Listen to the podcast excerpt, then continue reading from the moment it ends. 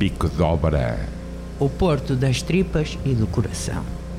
Quinta-feira, às 6 da tarde, com repetição às terças às 11 da noite e às quartas às 11 da manhã. Pipocas, pipocas, minha senhora venha comprar. Na Rádio Manobras. Paga sempre 50 centos, não custa nada, e leva as pipocas também. Boa tarde, bem-vindos a mais um Bico de Obra, o Porto das Tripas e do Coração. Hoje o meu convidado é João Queiroz, que é sociólogo, licenciado e doutorado pela Universidade do Porto e investigador do Instituto de Sociologia, também da Universidade do Porto. Também é docente da Escola Superior de Educação do Politécnico e tem investigado as políticas de habitação e também das questões relacionadas com a habitação social no Porto e da exclusão. Alguns dados que eu recolhi, entretanto, o Porto tinha, no ano passado, registados 30 mil inquilinos nos bairros sociais, 7 mil deles com mais de 65 anos, dos quais 2.500 uh, vive em situação de isolamento ou vivem sozinhos. A procura de habitação está a aumentar e em julho de 2019 contabilizavam-se 5 mil famílias à espera da habitação social no Grande Porto. Baixos rendimentos, elevados preços das rendas e precariedade laboral têm feito engrossar o número de pessoas com necessidades de habitação. No Porto, há cerca de 560 pessoas sem abrigo, das quais 140 dormem na rua, isto números oficiais. E a única assistência que estas pessoas têm são das organizações sociais que regularmente atuam nas ruas, da, essencialmente da Baixa do Porto. O problema espalha-se por isso um pouco por toda a cidade e este problema acresce também, como estávamos a falar antes de começarmos o programa, o consumo de droga, o tráfico, que associam e agravam os problemas uh, de exclusão. João, bem-vindo. Obrigado. Muito obrigado por, é um gosto muito por ter visto aqui. aqui. E obrigado por este livro que se chama Aleixo, Gênese, Desestruturação e Desaparecimento no Bairro do Porto. Uma história de 69 até 2019 do bairro do Aleixo. Vou gostar muito de ler. Obrigado. Eu é que agradeço o convite e, efetivamente, sugiro uma, uma leitura desse livro que acho que, que traz, uh, traz luz sobre, sobre aquele caso tão emblemático e tão particular da, nossa, da habitação na nossa cidade, mas que nos remete também depois para outras dimensões que já focou nessa intervenção inicial para outras dimensões do problema social e habitacional da cidade, desta cidade e de outras cidades como esta, não é? O livro está publicado pelas edições Afrontamento, por isso podem encontrá-lo facilmente, do João Queiroz. João, como é que está a cidade a lidar com este problema, agora em 2020? O facto de termos começado por falar da habitação social e de falarmos uh, do Aleixo em particular, e depois de, como fez bem na sua introdução, ter querido ab abrir a reflexão para outras dimensões do problema, mostra-nos uma coisa, que o problema tem realmente uh, múltiplas dimensões, é complexo, e portanto falar da habitação, falar da questão social e habitacional no Porto, é uh, não apenas falar da habitação social, não apenas falar do caso do Aleixo, muito na ordem do dia por Sim, o Aleixo tem estado na ordem do dia. Mas, uh, mas é falar de todas essas dimensões do problema. Aliás, uma das coisas que eu tenho procurado fazer e fiz com, tentei fazer com essa investigação Uh, mas também noutros projetos e noutras uh, iniciativas que tenho desenvolvido no quadro da equipa de investigação em que trabalho, no Instituto de Sociologia, o que temos procurado fazer é realmente reconstituir um pouco a complexidade da, e a multidimensionalidade desta questão social e habitacional da cidade.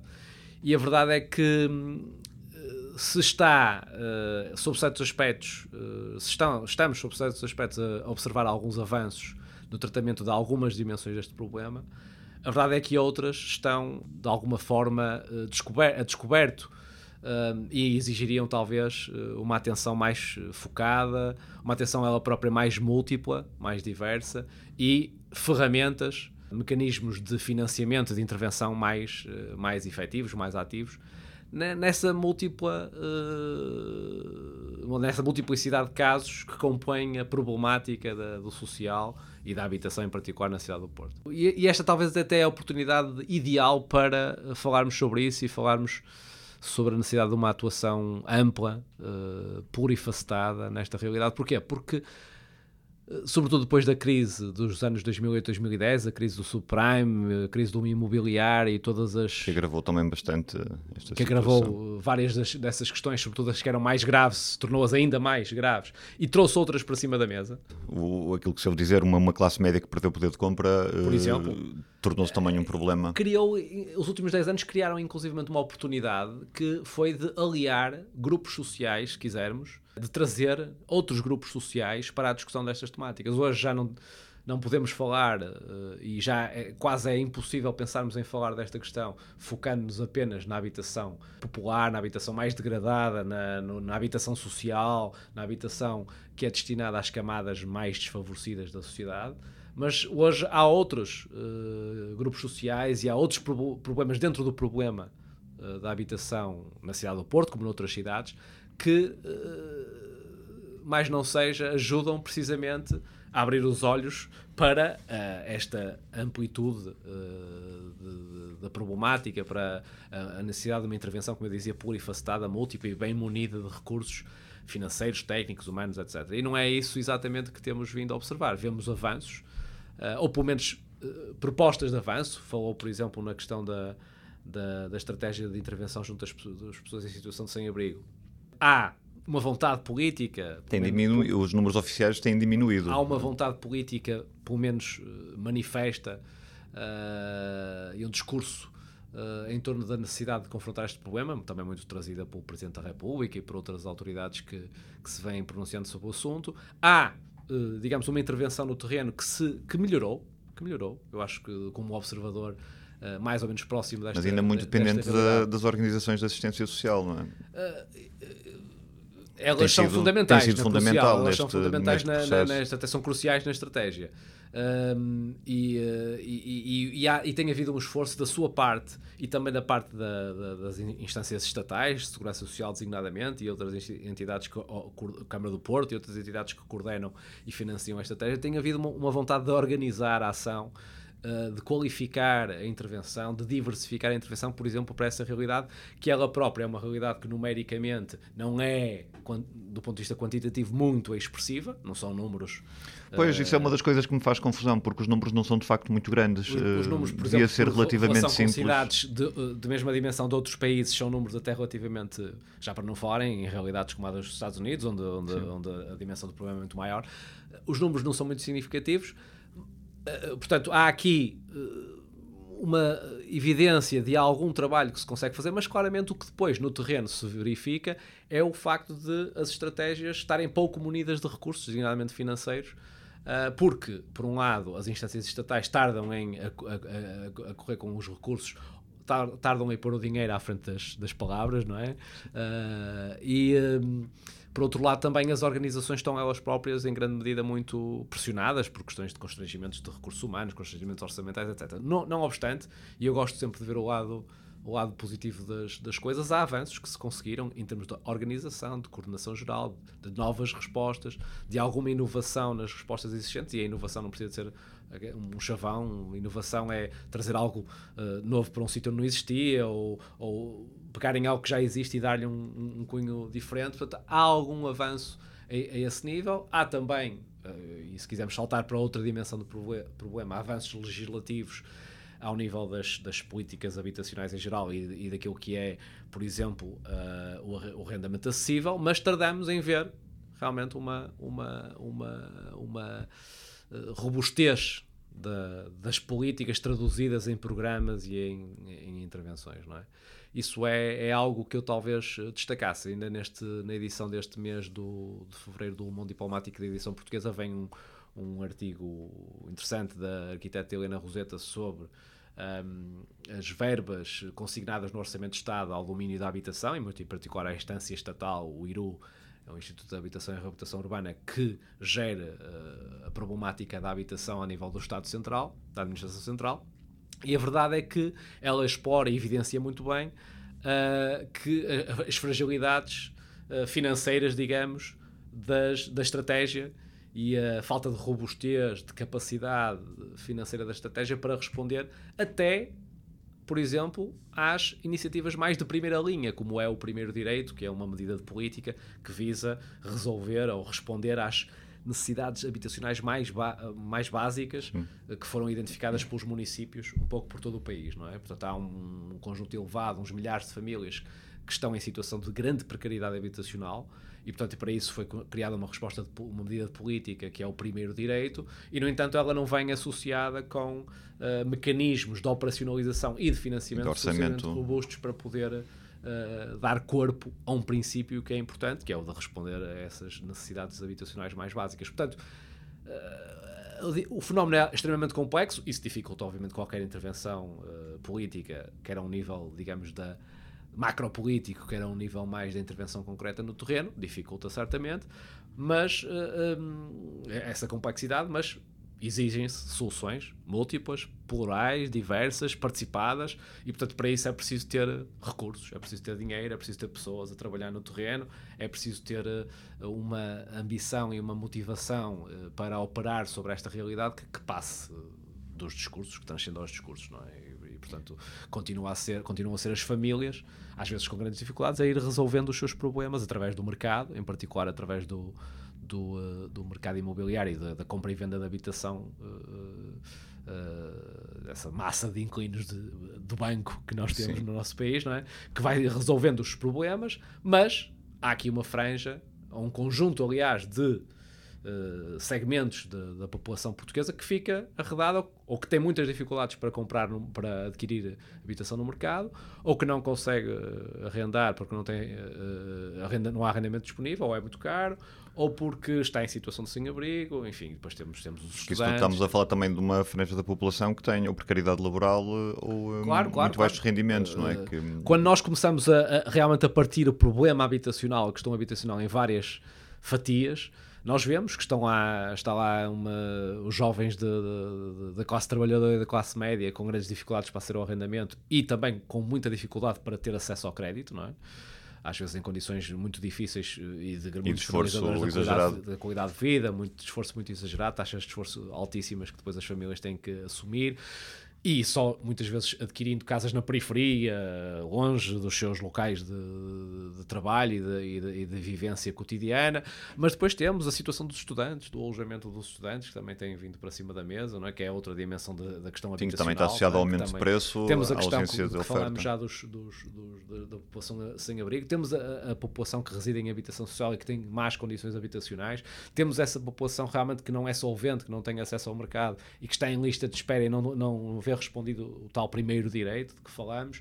Um, temos uh, a população imigrante que hoje aflui também às principais cidades para responder a procuras de mercado de trabalho e que depois tem que viver também na periferia ou tem grandes dificuldades também para encontrar habitação ou encontra em situações muito precárias. Portanto, há aqui, eh, temos essa população envelhecida nos, nos centros, uh, nos centros históricos que, que têm os arrendamentos antigos ou que têm situações até de. Mas que também vê a cidade a mudar e a sua vida na cidade começa a ser mais difícil. Claro, claro, por, por causa do aumento do custo de vida, portanto, várias, várias circunstâncias, a degradação do edificado e a incapacidade para, também para, para renovar. Para claro. renovar. Os próprios senhorios, muitas vezes. Há, há, muito, discute-se muito, a, e tenho vários colegas que tocam nessa tecla e eu gostaria de sublinhá-la também, Uh, muito o bicho-papão do senhorio contra o arrendatário, mas também há senhorios com grandes dificuldades também para Sim. pobres, não é? Senhorios que não têm. O senhorio histórico da Baixa que tinha claro. prédios com rendas baixas baixíssimas não tem capacidade ter, de e, portanto, recuperar há aqui vários, edifícios. Eh, digamos, segmentos. o problema é complexo e portanto existe também respostas complexas e sobretudo munidas, não é? robustas, munidas de recursos financeiros humanos uh, capazes de passar do papel à prática, que é um problema que nós temos, não é apenas no domínio da habitação, é um problema, digamos, do Estou a entender bem, estratégia é a vontade política também. Falta capacidade operativa e dinheiro. Eu diria que a vontade política tem sempre duas vertentes, a vertente discursiva, se quisermos, e a vertente, e a vertente operacional, de, a vertente de pôr... Chamada abrir os cordões à bolsa. Exato, abrir os cordões à bolsa, dar... E quando às vezes falo de financiamento, não é apenas de financiamento, estamos a Recursos criar, humanos, criar, criar mecanismos institucionais e organizacionais, de criar respostas mais flexíveis, munir de recursos humanos essas respostas. Portanto, há aqui... Uh, uma aposta que está bastante aquém uh, daquilo que necessitamos, dada esta multiplicidade de, de, de, fenómenos dentro do problema da habitação e, digamos, também a miríade de, de grupos sociais que estão implicados. Claro. Com essa diversidade de problemas, que, que, para cada problema haverá respostas concretas e específicas uhum. a dar, eh, mas transformam eh, o problema da habitação numa cidade numa questão bastante complexa. Este modelo que nós temos, eh, e corrija-me se estiver errado, mas o modelo de habitação social que nós temos no Porto, e imagino que na maior parte das cidades, é muito baseado no modelo de bairro social dos anos 60, 70 isto ainda faz sentido uh, pensarmos que essa é uma resposta para a maior parte destes problemas? Eu vou dar eh, para, para vou dar gosto de, deixar assim duas ou, ou, três ideias fortes quando me perguntam esse tipo de, de questões que são questões muito pertinentes, não é? Estamos a falar realmente de modelo. Porque a Câmara do Porto é uma das maiores proprietárias Sim, da habitação social do país. Mas, mas eu gostaria de deixar duas ideias iniciais importantes. Primeiro, para dizer que uh, a, a circunstância do Porto, realmente o Porto é uma cidade com um volume de habitação pública e um volume de residentes em habitação pública mais elevado do que a média, bastante mais elevado do que a média do país. Uh, isso é um facto, mas o Porto não representa, uh, digamos, aquilo que é o perfil de distribuição da habitação entre o público e o privado no nosso país. Nós, na verdade, e esta é uma ideia importante, temos pouca habitação pública, muito pouca. Há talvez 2% do parque habitacional que, de todo o país que é Sim. público, quando, na maior parte dos países da Europa Central e do Norte, esse parque habitacional público chega aos dois dígitos, certamente, e às vezes uh, corresponde a um quarto, uh, um terço de todo o parque uh, de habitação Habitacional. pública, sobretudo nas, No Porto, nas o que eu cidades. estive a ler é que 10%, creio. Sim, eh, os números divergem um pouco porque depende muito do denominador. Isto é, depende se estamos a contar com os fogos, eh, do- o conjunto de fogos eh, da, da cidade, o conjunto de habitação, eh, fogos de habitação social sobre o conjunto de fogos da cidade ou sobre o conjunto de fogos ocupados. Isso aí Ok. às vezes Pois faz porque com que 30 varie. mil inquilinos é, Mas é, um, é mais do que o caso 10% da habitação. É um caso específico e realmente foi um, um- um espaço da cidade que tinha também, historicamente, problemas muito intensos, muito graves, ah, em torno da, da- da- da- da precariedade habitacional das ilhas e de outras formas de habitação muito popular, muito, muito rústicas. Muito, não eram muito- públicas na maior parte Que não delas. eram públicas e que tiveram a dada altura uma resposta massiva nos anos 50 e 60 e até o início dos anos 70, que foi a de construção deste tipo de bairros que nós conhecemos aqui na cidade, como os bairros de camarários, não é? Um, e, e realmente isso é uma resposta também do seu tempo. É uma resposta que uh, corresponde a uma negociação interior ao regime de, de um compromisso entre uma uh, habitação coletiva, construir habitação coletiva. O regime não gostava muito da habitação coletiva, a ditadura não gostava muito da habitação coletiva, mas para resolver o problema em, em quantidade teria que ser habitação coletiva, mas com esta altura moderada que existe aqui na, na cidade do Porto, os 3, 4 pisos, E portanto aquilo é um modelo que é um modelo fruto do seu tempo e também de circunstancialismos histórico-políticos que existiam no caso português. E portanto tudo que uh, hoje fosse pensado e feito uh, teria que ser uh, repensado porque obviamente estamos noutro tempo que não é, que não é o mesmo. E, e, e mais, esta é uma segunda ideia que eu queria deixar assim em termos iniciais não só, apesar de tudo, no nosso país há pouca habitação pública, e este é um aspecto importante que eu vou retomar já de seguida, não só em Portugal há pouca habitação pública, apesar do Porto ser um, Uma exceção. uma exceção, ser um caso particular, um caso diferente, não só há pouca habitação pública, não só essa habitação também foi em grande medida construída num, momento, num determinado momento histórico, com determinados circun- circunstancialismos histórico-políticos, com determinadas circunstâncias sociais, mas também, em alguns casos, esta é a segunda ideia, mesmo na altura já estava a ser colocado em causa. Uh, por exemplo, o modelo Torre, uh, que, deu, que foi uh, personificado no aqui no, Aleixo. no caso do Aleixo, aliás, é o único É o único- camarário, camarário mesmo, que, Em- que é, que foi construído em, Em Torre altura, uh, no modelo Torre, em- já estava na Europa a ser completamente discutido e até posto em causa o modelo Torre e nós estávamos a discutir aqui a sua construção. Mas também como as coisas em Portugal demoravam e demoram sempre bastante, mesmo desde o início da, da- da- da criação do projeto até à sua concretização, também já se discutia aqui se aquele era um modelo uh, uh, relevante. Portanto, eu- o que eu quero dizer com isto é que um, o- a obsolescência, o facto do modelo estar ou não desatualizado, uh, tem que ser lido um pouco no- em cada contexto e mesmo às vezes aí é objeto de lutas, é, é, é uma realidade que, que, que difere de cabeça para cabeça, de, de perspectiva dentro da arquitetura para perspectiva dentro da arquitetura.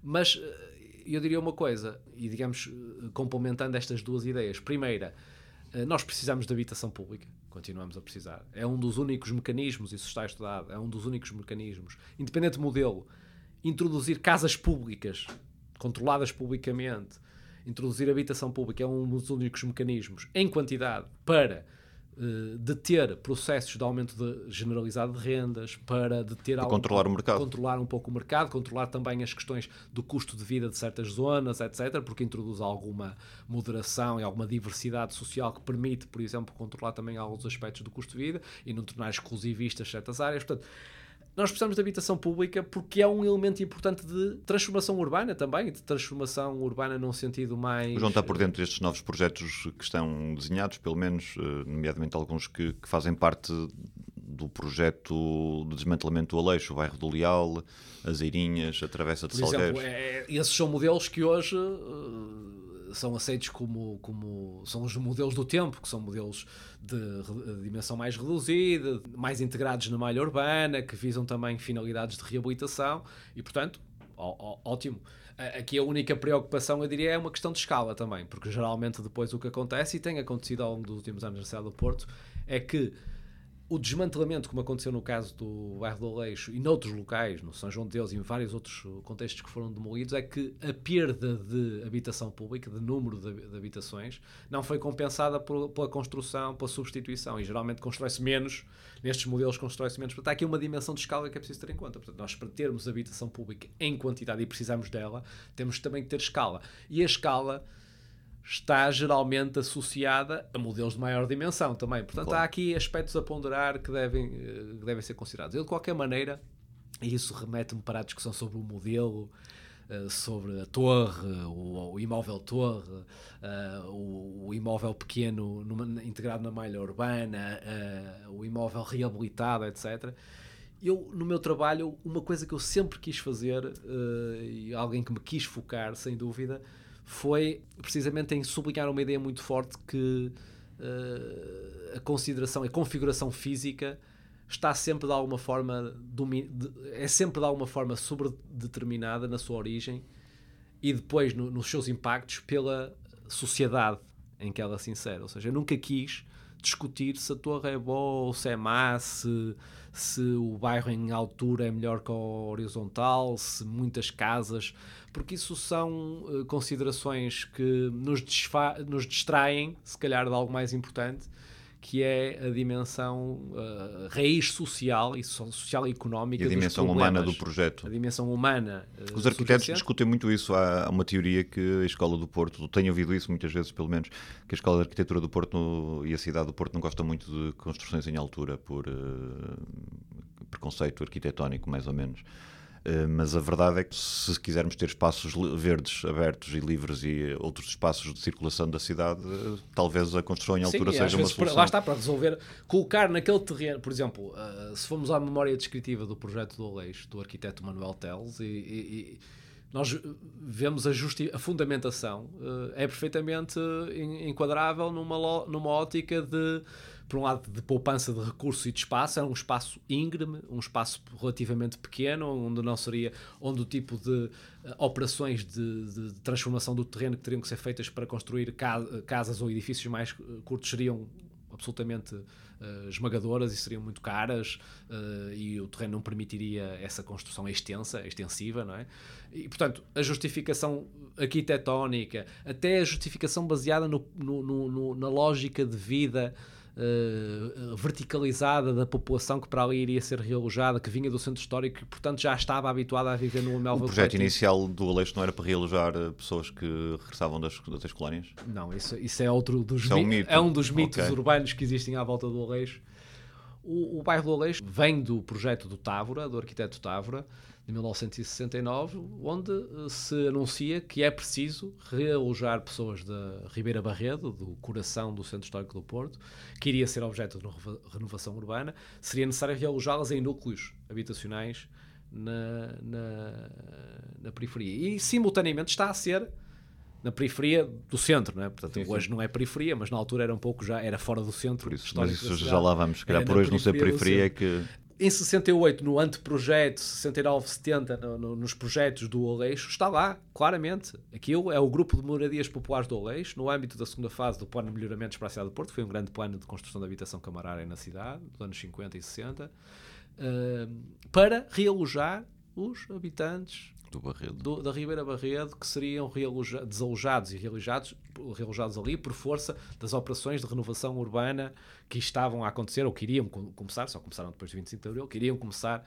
no centro histórico. E, portanto, esse, há, há, esses mitos eh, fundadores também, que até serviram depois para legitimar uma eu diria, talvez um discurso sobre a não legitimidade da pertença ou da, da, da, não legitimidade da ocupação daqueles espaços. Pois, que isso está associado a essa história, sim. Um, portanto, à partida, o que aconteceu foi que no, no, no, uma das torres foi ocupada num, num, famoso, uma famosa noite de abril de 75, portanto, em plena, em plena ebulição do período revolucionário, também por pessoas uh, os ditos uh, retornados que, e por outros que queriam, que queriam ocupar uma casa. Portanto, estávamos em pleno período de ocupações também. Houve várias ocupações aqui na cidade de habitação camarária que estava a ser construída. Nessa altura, o Aleixo estava a ser construída e, portanto, isso ajudou a, criar, a criar um dos mitos okay. de refundação da gênese do bairro. Mas, na verdade, ele foi construído para aquela finalidade que eu acabei de referir.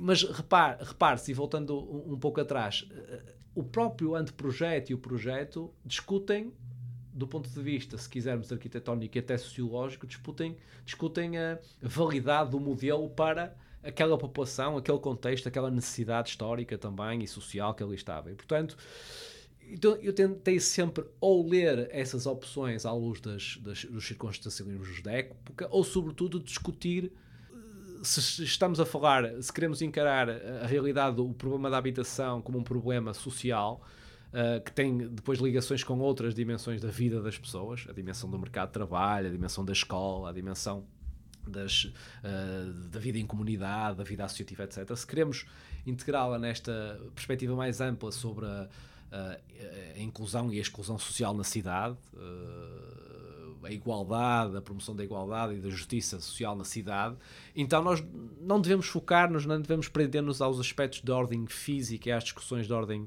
arquitetónica, física, ainda que elas sejam importantes, sobretudo para os especialistas, mas ir, ir sobretudo à raiz desses problemas que não está uh, inscrita necessariamente, deterministicamente na configuração do edifício, não é? Sim, depende de outras variáveis. Depende, depende de muitas depende, outras variáveis. Depende, eu, eu, diria, quando muito, por vezes, um mau, eh, uma má configuração física e social traz algo incremental, isto é, aprofunda ou agrava algum problema que possa existir, mas o problema hum, tem que ser pensado tem de outra forma, pensado de outra forma e, tem, e, a, sua, a sua discussão e solução tem que ser pensada oferecendo respostas sociais. Eu tenho insistido muito nesta ideia e até uma ideia que eu acho que, que passa uh, bem nesta altura pós-desalojamento e pós-desmantelamento do, do bairro do Aleixo. Repare-se como uma solução física, uh, desmantelar e distribuir as pessoas. Uh, não respondeu aos problemas individuais, certamente, de cada pessoa, nem respondeu aos problemas sociais que ali estavam. Pois, isso seria o nosso outro ponto da conversa. O que é que correu mal nesse processo para um problema que estava confinado, que provavelmente, provavelmente não, seria desejável eh, terem-se encontrado soluções para resolver o problema social que estava associado àquele bairro, de repente o problema explodiu de uma maneira aparentemente incontrolável eu diria que, de alguma forma, eh, e se nos focarmos num dos aspectos da vida e da, da vida e morte, se quisermos, num dos aspectos da vida e morte do Aleixo, que é o da, do consumo e tráfico de drogas naquele local, também aí não podemos desligar esses fenómenos de fenómenos mais amplos que, que, que transcendem a, questão meramente do, do, consumo e tráfico de drogas. Aliás, no, no meu livro eu exploro bem essa, tento explorar na cena também de, de, outros, de outros autores e, e, também inspirado também nos trabalhos de um Luís Fernandes, portanto, que há 20 anos, há mais de 20 anos atrás teve também Já fiz um programa com o Luís Fernandes estudar, há muitos anos sobre, sobre este assunto a. A estudar, a estudar também aquela realidade muito de perto e, e, e ele, estando ele próprio, estando claramente focado na, na desviância na, e, na, e, nas questões do consumo e tráfico de drogas em particular, no, no que ele chamou o território psicotrópico, ele próprio uh, tem, obviamente, a sensibilidade e a experiência e o, e o, conhecimento para dizer que aquilo é também um subproduto de outras, um produto ou um subproduto de outras dinâmicas sociais mais amplas que atravessam aquele espaço. E eu mostro, hum, digamos, recontando a história social do Aleixo, mostro que a droga também surge num determinado contexto uh, socioterritorial e socioeconómico que é marcado por fenómenos, uh, esses sim, bastante mais profundos, como os do desemprego estrutural, como os da pobreza, reproduzida intergeracionalmente, como os do estigma territorial, como um, os da incapacidade de mercados, como o mercado de trabalho, como o, como o mercado escolar, de entrarem ali realmente e responderem às, às demandas de oportunidade e de mobilidade das pessoas, e como nesses espaços é onde digamos, se criam as condições também para. Sim, o fenómeno não é exclusivo do Aleixo, aliás. E, e repare, sempre, sempre acabamos, que, eh, acabamos prisioneiros da metáfora espacial ou da, da, da, da discussão uh, uh, em termos de, de, problema e resposta física, porque fala, continuamos a falar de confinamento e dispersão ou seja, o problema da droga tenha uma determinada configuração e tenha uma determinada expressão física, está confinado e agora que já não existe o, o espaço de confinamento, dispersou. E nunca acabamos por não discutir uh, o, problema em si. o problema em si, não é? Estamos a discutir apenas a sua expressão física, se quisermos. Num, numa, pois, porque isto é um problema que se vê em vários sítios da cidade. Vê-se no Viso, vê-se até no centro histórico. situação dispersa, não é? Sim. Um, é óbvio que...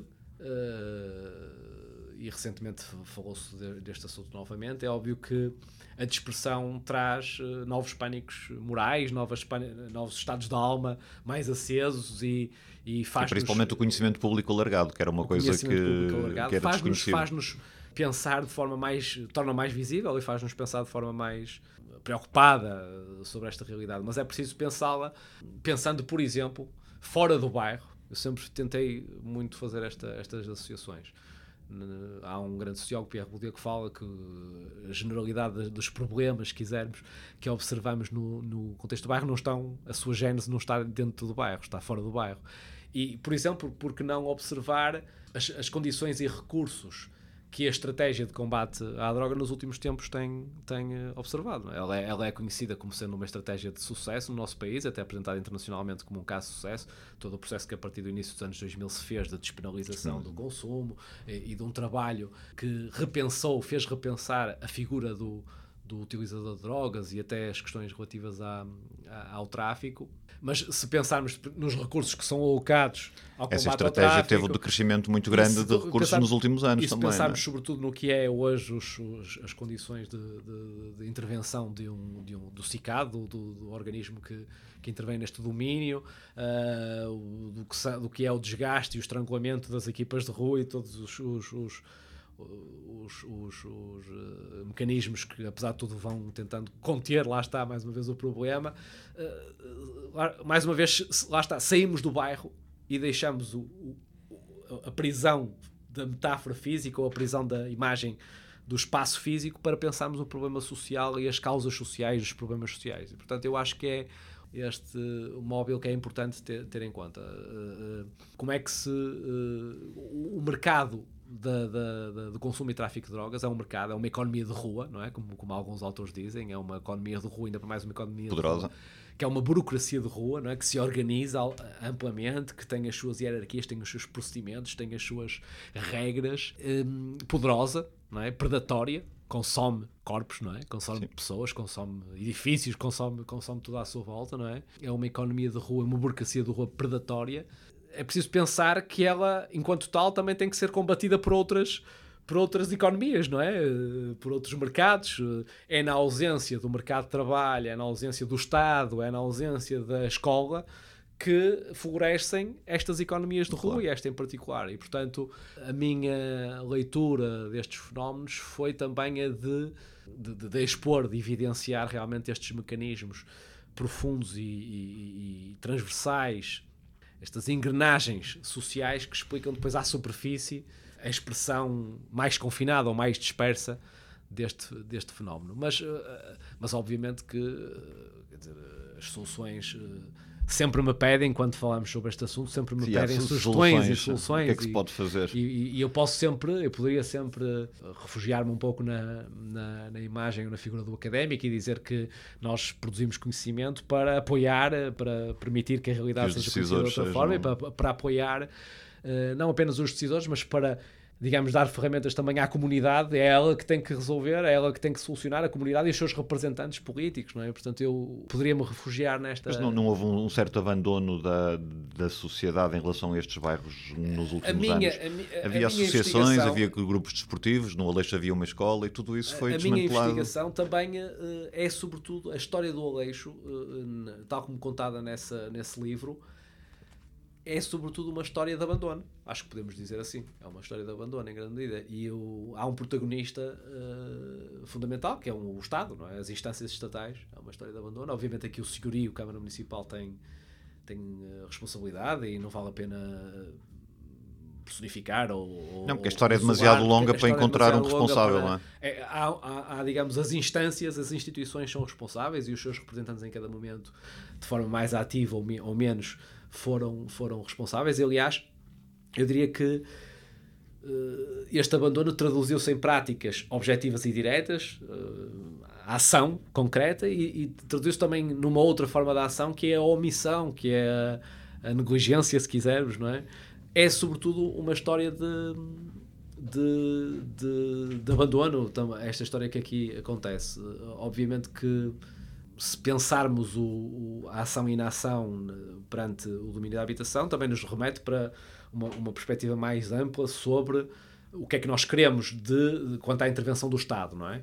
Eh, se nós queremos uma. Que, se nós tivermos uma abordagem liberal, se quisermos, da, da ação do Estado, hum, até a própria ideia da habitação pública pode ser eh, posta em causa, posta em causa, pode ser colocada, não é? Mas a partir do momento em que aceitamos que que temos habitação pública, que precisamos de habitação pública, que existem pessoas que residem em habitação pública, nós, o Estado e as suas instâncias, e depois os cidadãos, e essa é outro, outra dimensão do abandono que, que podemos falar, os está, o Estado, as suas instâncias, os seus protagonistas diários e, as, e, e, e os cidadãos têm depois toda a legitimidade também para exigir que uh, o senhorio cuide, que uh, olhe para o problema para além de, do seu sintoma e procure as causas e tente intervir sobre as causas. E, portanto, essa uh, desertificação organizacional, como nós chamamos às vezes um bocadinho pomposamente, os sociólogos gostam sempre de buscar um, uns conceitos, uns conceitos uma coisa mais pomposa para designar esse esvaziamento associativo, essa desertificação organizacional, esse essa predação do espaço público pela economia da droga sem que ela fosse efetivamente e explicitamente combatida e, e, e substituída por outras economias mais produtivas, por assim dizer. Um, o estigma, a produção e reprodução do estigma associado àquele território e a maneira como ele se foi infiltrando também nas, nas vidas das pessoas e nas, nas, nas representações que as pessoas tinham sobre si próprias e sobre aquele espaço, tudo isso tem um, um ator-chave importante que pode, ora, agravar estes processos, ora, uh, contrariá-los. Não, não, quer dizer que os vá solucionar, eh, porque o Estado também não pode tudo, nem, nem, nem, nem, nem se pode pedir ao Estado que resolva tudo, porque a sociedade organizada também tem que ter as suas responsabilidades. É? Mas, uh, sem dúvida, há, este, há este, uma ação direta ou omissão que, digamos, favoreceu estes processos e que podemos designar como abandono. Aliás, há há até uma, uma, uma, visão um pouco catastrófica, mas que, que eu reproduzo aí no, no livro, que é de uma certa desgraça anunciada no Aleixo. Há uma expressão que me foi, e expressões análogas a estas que me foram sendo transmitidas, que era de que já começou com problemas, o abandono é genético quase. Uh, Isto nunca... é, um, é particularmente grave, ou foi particularmente grave no Aleixo, ou também se assistiu e, noutros, altura, noutros pontos da cidade? O que eu achei foi que o caso do Aleixo tinha propriedades especialmente uh, elevadas, se, se quisermos, tinha características que não eram diferentes de outras realidades, mas que eram estavam exponenciadas de alguma forma. E, e, na cidade do Porto, só talvez o bairro São João de Deus, mas com uma configuração muito diferente, com uma realidade histórica até social e política bastante diferente, mas eh, só talvez o São João de Deus, mas sobretudo o Aleixo, reunia características, tinha propriedades que, digamos, elevavam e trazendo, e para, para a sociologia é muito interessante, porque, digamos, temos um caso extremo, vamos chamar-lhe assim, um caso levado a um, a um nível uh, exponenciado, não é? que nos permite evidenciar melhor não é? está aqui, permite-nos ver melhor esses mecanismos, essas, essas, esses efeitos, essas consequências sociais das políticas, que era aquilo que eu queria estudar. Não é? Ali vêm-se as consequências sociais e pessoais das políticas, ou da ausência de políticas, se quisermos, é? uh, de uma forma exponenciada. Não é? E, portanto, eu acho que o, o, o tinha essas, essas uh, características, permitindo, obviamente, uh, através desse, do olhar sobre esse caso exponenciado, um olhar para a sociedade englobante. Não é? E isso, isso leva-nos à segunda dimensão do abandono, que é também, uh, ao longo da história do bairro, por parte do, de vizinhos, de responsáveis institucionais e políticos, enfim, de uma míria de, de, de, de, protagonistas e, sobretudo, também nos últimos anos, a partir dos anos 2000 e, sobretudo, depois de ser anunciada a demolição, no final dos anos 2000. Sim, se notou-se um abandono ainda maior. De, digamos que a participação cidadã no, no urbanismo e na, neste, na, nos movimentos políticos para a transformação da cidade ali não tiveram expressão, ou tiveram uma expressão muito residual, obviamente que... O que é estranho, porque aquela área está num sítio nobre da cidade. Eh, na altura, quando foi construído, seria periferia ainda estava muito associado às indústrias de Lordelo. E... Bem, eu, eu diria que isso, isso aí, se fosse uh, um morador do, do bairro do Leixo, provavelmente dizia assim. Exatamente por isso é que. Pois, era aí. não, é, eu... não, é, não é estranho, eu é não queria, não queria tirar essa conclusão sozinho, mas. Não, se fosse um morador do bairro, eu não quero, não quero simplificar tanto, eu acho que há Uh, eu não quis simplificar e não, não, não, não adiro a esse discurso na medida em que a minha responsabilidade também, enquanto investigador, enquanto sociólogo, também é, é, é digamos, é, é no, perante um caso complexo, também re reproduzir os múltiplos pontos de vista que sobre este caso complexo Sim. podem ser uh, avançados. E, portanto, não, obviamente, o discurso político local, o discurso da, da política de bairro, do ativista do de bairro, se calhar, do não? É? militante de bairro, é, obviamente, e, e faz todo sentido, é, isto é consonante com, com o que aconteceu, faz todo sentido que no bairro a associação, o, o, o morador mais antigo, o morador mais ativista de bairro, se quisermos, que diga que não foi o silêncio da cidade englobante não uh, foi estranho. Antes ele decorre da circunstância de estarmos perante um espaço especialmente bem localizado, rodeado hoje por equipamentos, rodeado, por eh, e, condomínios privados, por condomínios por, privados por uma classe média alta. Rio, uh, portanto, enfim, com fábricas Mas não temo que este modelo se venha a reproduzir no bairro acima, no, no Pinheiro Torres, que as características são mais ou menos as mesmas. O, o, o, o que, o que remete-nos para aquilo que falávamos há pouco, não é? O que acontece é que, mais uma vez, a dispersão das pessoas. Uh, há uma dispersão de, um, de, uma problemática específica que é a dispersão dos, circuitos de consumo e tráfico de drogas e isso está, está a ter uma visibilidade agora maior mas depois se olharmos vamos, vamos pensar no bairro uh, o bairro que eu conheci mesmo sendo já um bairro numa altura em que estava para ser desmantelado ou até já a ser desmantelado não é? O bairro que eu conheci não era eu não vou escamotear, existe consumo e tráfico, existia consumo e tráfico de drogas ali, toda a gente sabe, claro. ninguém nega, mas não era, não era um bairro de droga, nem era o bairro da droga. Havia muitas coisas lá dentro a acontecerem. E aliás, o que eu tento depois também é mostrar múltiplos uh, trajetórias e múltiplos, múltiplos pontos de vista, múltiplas vivências daquele bairro. E uma coisa que acontece é que as pessoas são transferidas, algumas desejavam sair, algumas já, não há, eu não contei cabeças, para ver quem é que é 51% a favor, 49% contra. Não, não, mas eu conheço muita gente lá que sim, que queriam sair e alguns foram para a parte oriental e estão Depende felizes. Muito outros da fase do ciclo de vida, foram do, para a pasteleira. das circunstâncias da família, das circunstâncias profissionais, escolares, se tinham filhos novos, velhos, se estavam sozinhos, se tinham uh, a casa, o investimento que fizeram na casa. Portanto, havia muitas circunstâncias para determinar uma perspectiva favorável ou desfavorável a sair, ok? Não, e as pessoas não... foram todas realojadas, isso é certo várias que saíram também por outros motivos. Há, algumas não foram realojadas porque havia casos pendentes de, uh, de decisão judicial com, e com havia algumas situações de pessoas que não, que não podiam. Uh, também já não estavam em condições de ser realojadas, depois há, houve pessoas que faleceram também, há, portanto há aqui várias, o processo de desalojamento e realojamento também é complexo e isso daria para um outro para uma, uma outra, outra conversa, porque é um assunto muito importante, a questão do desalojamento e do realojamento é, é muito importante, e é importante porquê? porque as pessoas foram dispersas, algumas ficaram mais próximas de, dos seus vizinhos e mais próximas umas de, de, algumas pessoas que conheciam, ou até foram para uh, locais onde conheciam algumas pessoas, outras não, não é? Portanto, as pessoas foram relativamente dispersas por vários contextos, a maioria ali na, na zona de Lordelo, uh, mas também... Do, Muita gente noutros, foi, foi para a parte oriental também. Depois noutros, noutros, noutros, noutros contextos da cidade, noutros pontos da cidade, noutros, noutros bairros de habitação camarária, porque a Câmara teve que depois encontrar uma solução para as famílias. Isso também porque as, casas, as novas as, casas supostamente a ser construídas disso, não foram construídas uh, ainda. Não houve a disponibilidade, houve uma disponibilidade muito residual de novas casas ou de casas reabilitadas para enrojar essas pessoas. Portanto, elas foram, mas a pergunta a fazer, que é a velha pergunta sobre o processo de realojamento, que sempre se colocou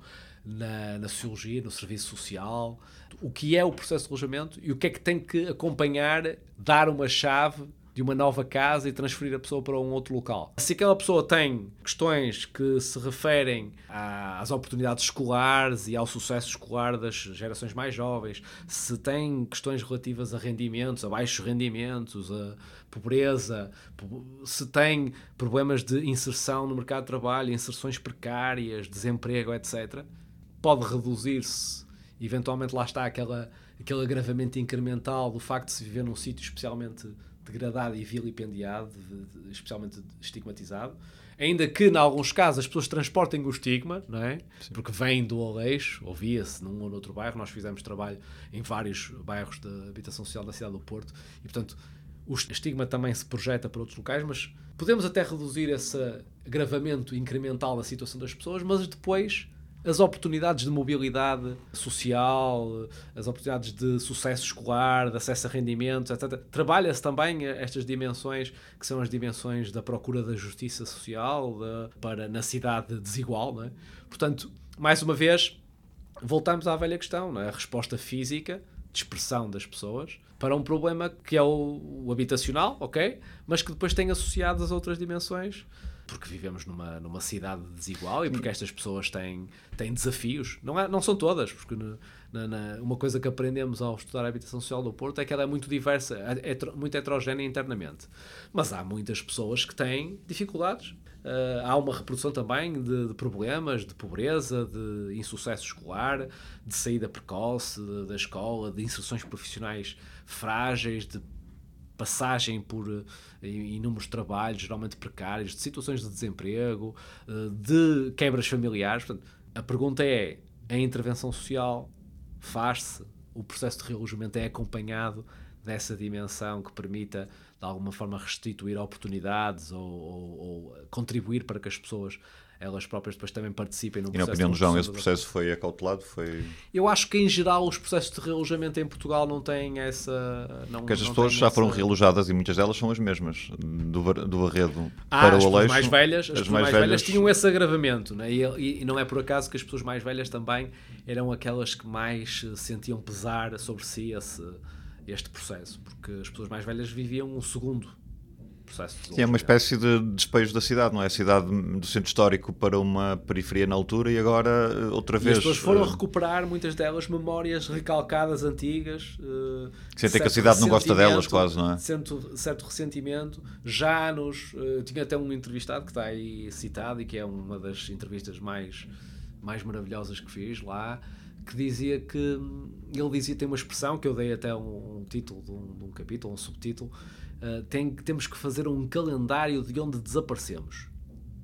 Ele queria talvez dizer um mapa uh, sim, sim. de onde desaparecemos, mas calendário ainda é melhor. Sim. Porque é uma espécie A vida fica de, marcada é, pelos é, é tempo, há tempo. Ele, ele, ele, no fundo, ele concentra e condensa nessa expressão. Temos que fazer qualquer dia, temos que fazer um calendário de onde desaparecemos. Concentra espaço e tempo. Uh, porque para ele era uma segunda experiência de desalojamento e um, iria ser um terceiro local para onde iria, um quarto local para onde iria residir. Uh, e ele a dada altura disse, dizia também, acrescentava, dizia, já que nos mandaram do Barredo para aqui, ok, que nós aqui ficamos, e ele até admitia que se viveram lá bons tempos, bons tempos a comparar com os do Barredo, já que nos mandaram para aqui, agora deixem-nos ficar neste cemitério. Qualquer dia temos não sei quantas áreas de cemitérios, temos famílias eh, espalhadas, espalhadas por todos os cemitérios da cidade. E, portanto, para os moradores mais velhos ainda mais esse, esse ressentimento, esse, esse, esse sentimento de, de uma segregação, de uma marginalização foi, foi, foi evidente. Mas, quer dizer, para todos, para todos os moradores, uh, eu diria que o processo de realojamento, no caso do Aleixo, foi mais uma evidência das dificuldades que os processos de realojamento, no Porto e, no, em Portugal em geral, têm para se qualificarem também. Obviamente, podemos voltar àquilo ao início e dizer uh, a medida política lá está, ok, foi tomada, foi decidida, não vamos discutir essa parte, vamos realojar as pessoas, vamos resolver o seu problema habitacional imediato, que é encontrar uma, dar-lhes uma chave para uma nova casa, encontrar-lhes uma nova casa. Uh, mas e a qualificação da medida, a intervenção social conexa, uh, dar robustez, dar recursos para acompanhar as pessoas, dar recursos para. Eu há pouco tempo cruzei-me com esta expressão, eh, com o conceito da aporofobia aplicado às, às políticas urbanas a cidade começa a ficar eh, pouco amiga das pessoas mais fragilizadas e com mais necessidades, começa a ser pouco eu, simpática para. Eu não estou a fazer publicidade ao livro, uh, sobretudo sobre estes residentes mais velhos do Aleixo, porque eu tenho depois uma, uma tentativa de, de estudar algumas tra trajetórias e algumas experiências de vivência no, no, no bairro. E uma das experiências que é muito partilhada, que foi muito partilhada no bairro, foi a experiência dos moradores mais velhos, como este que eu, que eu acabei de citar há pouco. E eu termino problematizando sociológica, tentando problematizar sociologicamente esta questão, falando um pouco nessa, nessa ideia de uma hum, agrofobia uh, socialmente construída, um, em que, uh, por exemplo, as pessoas uh, se remetem ao reduto doméstico e, e, e, é muitas vezes no reduto doméstico, no confinamento doméstico, que sofrem, até somatizando muito, essas angústias, nesse caso, nos moradores mais velhos, agravadas pela ameaça do, do despejo e da, do novo uh, desalojamento e realojamento, pelas dificuldades de verificarem também, lá está, oportunidades de mobilidade social para, as suas, para os seus filhos uh, também. Eu diria que há um segmento da população, sobretudo a mais envelhecida e a menos provida de recursos, que está muitas vezes nestes, nestes contextos, não é? começou, começou precisamente por, por evidenciar o, elevado número de pessoas que residem, mais velhas, que residem em isolamento. Em isolamento nesses, nesses, nesses Eu não falei, não disse agorafobia, disse aporofobia. Mas a ligação foi boa também, gostei de. de... não, eu percebi, eu percebi outra coisa porque estava a pensar exatamente. Nesta... Não, mas faz sentido isso, porque o, o medo que as pessoas começam a ter de, de enfrentar umas novas realidades leva-as ao isolamento e, à, sim, sim, sim, e ao corte de laços com, com a sociedade. Mas eu estava-me a referir mais à, à questão da cidade começar a ter medo ou a começar a ter problemas em lidar com as classes mais desfavorecidas e precisar de as remeter eh, talvez, para confinamentos. Talvez o, o, para... Os dois conceitos possam ser de alguma forma articulados. Sim. Uh, mas eu direi que também aí é preciso, se calhar, primeiro olhar para a vida e voz destas, da, das pessoas que estão nesse lado da, do eixo, não é? Uh, nesse, lado da, nesse lado da moeda. Eu acho que a agenda construída a partir da cidade modal, uh, da cidade dominante, se calhar, uh, obviamente essa ideia, esse conceito podem ter utilidade para denunciar uma incapacidade da cidade para se organizar e da cidadania às... na cidade para responder a, a, a, às necessidades daqueles que mais uh, dificuldades observam hoje em dia. Mas eu diria que também de alguma forma uh, o, o, o, esforço de um trabalho deste tipo, o esforço da sociologia é, é pelo contrário, um, eh, evidenciar o lado da segregação, o lado da vivência da experiência do, do, dos processos de segregação e estigmatização para que esse sentimento não seja de medo ou de uma dificuldade muito grande para lidar com, mas seja de vergonha, se calhar, não é? Eu, eu, eu houve, houve... Sim, é isso, uma certa incapacidade de, de, se adaptar. Eh, A vergonha é sempre um bom móvel da, da ação em Portugal, não é? As pessoas que têm vergonha fazem algumas coisas, não é? E eu diz, e, e, e, e algumas pessoas que leram o, o meu livro, inclusive na, numa apresentação que fizemos, uh, este, este, leram este livro, diziam que de alguma forma todos nós jornalistas, na altura estavam jornalistas, estavam académicos e estavam também a assistir políticos ou pessoas que já tinham tido algum tipo de responsabilidade e conhecem esse lado da intervenção na cidade, agentes da cultura, arquitetos, seja, sociólogos, seja quem for, quem lesse o livro, fica, todos estes segmentos ficariam um pouco incomodados com um processo que está expresso aí nesse, nesse caso em particular. E, portanto, sob esse ponto de vista, talvez há que passar da, do medo e da paralisia que ele, que ele, possa provocar para uma certa vergonha que nos inspire e nos instigue encontrar soluções. a encontrar soluções, a fazer mais coletivamente, a, a organizarmos coletivamente. E eu acho que realmente, neste caso em particular e noutros que, que, que, que dão conta dos problemas da cidade, falta talvez essa cidadania mais, mais, mais ativa e essa, e essa nós estamos quase a chegar ao fim do tempo. Queria-lhe só perguntar se vê alguma, algum caminho de saída para o problema do tráfico, que é o, provavelmente o mais visível e que agora está mais na ordem do dia naquela zona da cidade. É uma pergunta difícil porque... É um problema que não, não, é, não é só um problema de habitação, não é só um problema de exclusão, é um problema de saúde pública. Eu direi que há, obviamente, dois eixos de intervenção que têm que ser considerados, mas também não quero, não quero avançar respostas definitivas. Exigir, exigiria de nós, talvez, outro programa com outras pessoas, uh, uma discussão mais aprofundada. Mas eu diria que há dois eixos uh, fundamentais. Um é o eixo da intervenção, se quisermos, imediata, uh, através do trabalho que no terreno, municiando o trabalho que no terreno é feito para. Discutem-se também as questões das salas de, de, de chute e de outras respostas. Portanto, temos que fazer alguma coisa mais, e não tenho respostas definitivas sobre isto, mas temos que fazer alguma coisa mais no terreno, no dia a dia, municiando uh, os recursos existentes de mais recursos humanos e financeiros, uh, agindo de forma mais ativa sobre uh, os aspectos, uh, obviamente, profiláticos e de prevenção, mas os aspectos também depois de trazer para o lado da recuperação, do tratamento, do tratamento e o, acompanhamento social dessas pessoas e ao nível da saúde. Sem dúvida, portanto, há um eixo de intervenção que é este. Obviamente haverá um eixo de intervenção que também tem que ser considerado que é o eixo de intervenção no combate ao tráfico de, de, de, de, drogas, não é? Obviamente sabemos a dificuldade dessas, mas também aí se calhar precisamos de mais ação e mais recursos que não uh, substituam, antes pelo contrário, os outros, isto é, uma abordagem repressiva já se verificou que não, não é, é, solução. Não é, não é, tende a não ser solução e Só digamos, si. Hoje estão os outros países que tiveram abordagens mais repressivas a procurar saber mais sobre uma abordagem mais eh, de cuidado, se quisermos, de uma, de uma, de uma, uma abordagem mais de acompanhamento médico e social, e portanto, de qualquer maneira, esses são dois eixos de intervenção no terreno que lá está, terão que beber de uma atitude que privilegie municiar de mais recursos estes dois eixos de intervenção, esse é um aspecto, e depois, obviamente, que temos que pensar nas políticas sociais num, num, sentido mais amplo e mais macro, de redistribuição de, de, de rendimentos, na políticas de redistribuição de rendimentos. Uh, acesso ao mercado de trabalho. Uh, de acesso ao mercado de trabalho, as questões da, da, do mercado escolar e da, do acesso ao, das possibilidades das oportunidades escolares. Portanto, há, há depois um, um espaço de intervenção das políticas sociais que tem que ser repensado. Nós tivemos a crise, os anos da austeridade, que nos uh, deitaram muitas coisas abaixo e que nos uh, fragilizaram muito nesse ponto.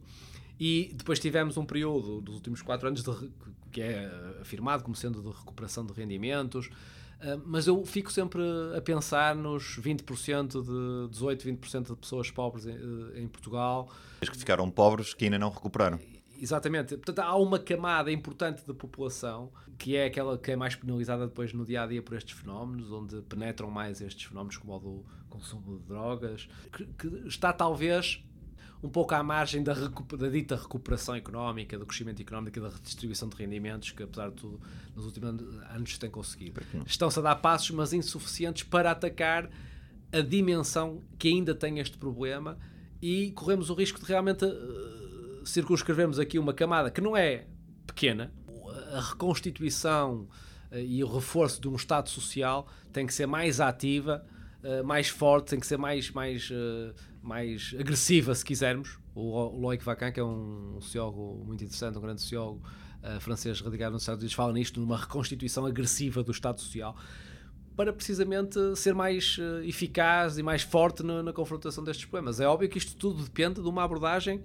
de uma mundividência, se quisermos, política ou ideológica. Ou nós acreditamos que o Estado Social deve existir deve atuar para reduzir as desigualdades e, eh, e, eh, e, promover justiça social, ou então não acreditamos, não é? mas se acreditamos nesse sentido. Acho que ainda se acredita nisso em Portugal. Pelo menos eu acho que as pessoas em geral, os cidadãos portugueses em geral e as cidadãs e portuguesas em geral, acho que apesar de tudo têm, têm, esta, percepção, têm esta percepção e acreditam. Do papel do Estado, acho, acho que não rejeitariam realmente esta, esta mundividência acerca do papel relevante do Estado na, na, na, confrontação das desigualdades. Mas ele tem que ser claramente, tem que, tem que se mostrar e tem que ser efetivamente mais, mais agressivo. E tem que agora, se calhar, aproveitando os momentos de, de, de, de crescimento económico e de, e de, e de de, recuperação de rendimentos, etc., em geral, enfim, tem que aproveitar o momento para se reforçar de uma maneira que seja menos sensível às flutuações económicas, às crises, etc. Portanto, era talvez a oportunidade para repensar uma reconstituição, um reforço mais agressivo,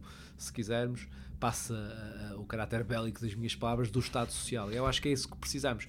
Sem prejuízo, obviamente, de intervenção no terreno imediata, não é? Para conter, para para, para resolver um problema, para resolver o problema imediato é daquelas um... pessoas que são consumidoras e para atacar, obviamente, o tráfico de droga, que é, que é um, um crime uh, que faz mal a muita gente, não é? Sim. Uh, e, portanto, eu acho que há estes dois eixos de intervenção e nós, obviamente, como, como cidadãos, já não como académicos, como jornalistas, como seja o que for, como cidadãos, temos que ser mais ativos também a solicitar que seja assim, que haja simultaneamente esta intervenção uh, imediata, consentânea, robusta, mas que depois possamos também uh, defender, digamos, esta ideia de um, de um, Estado social mais, mais robustecido, também ele, mais, uh, mais, mais, mais, mais capaz de olhar para aquelas pessoas que geralmente têm ficado bastante à margem e que não veem realmente a sua situação uh, melhorar, como, como, como, como, como, eu acho que,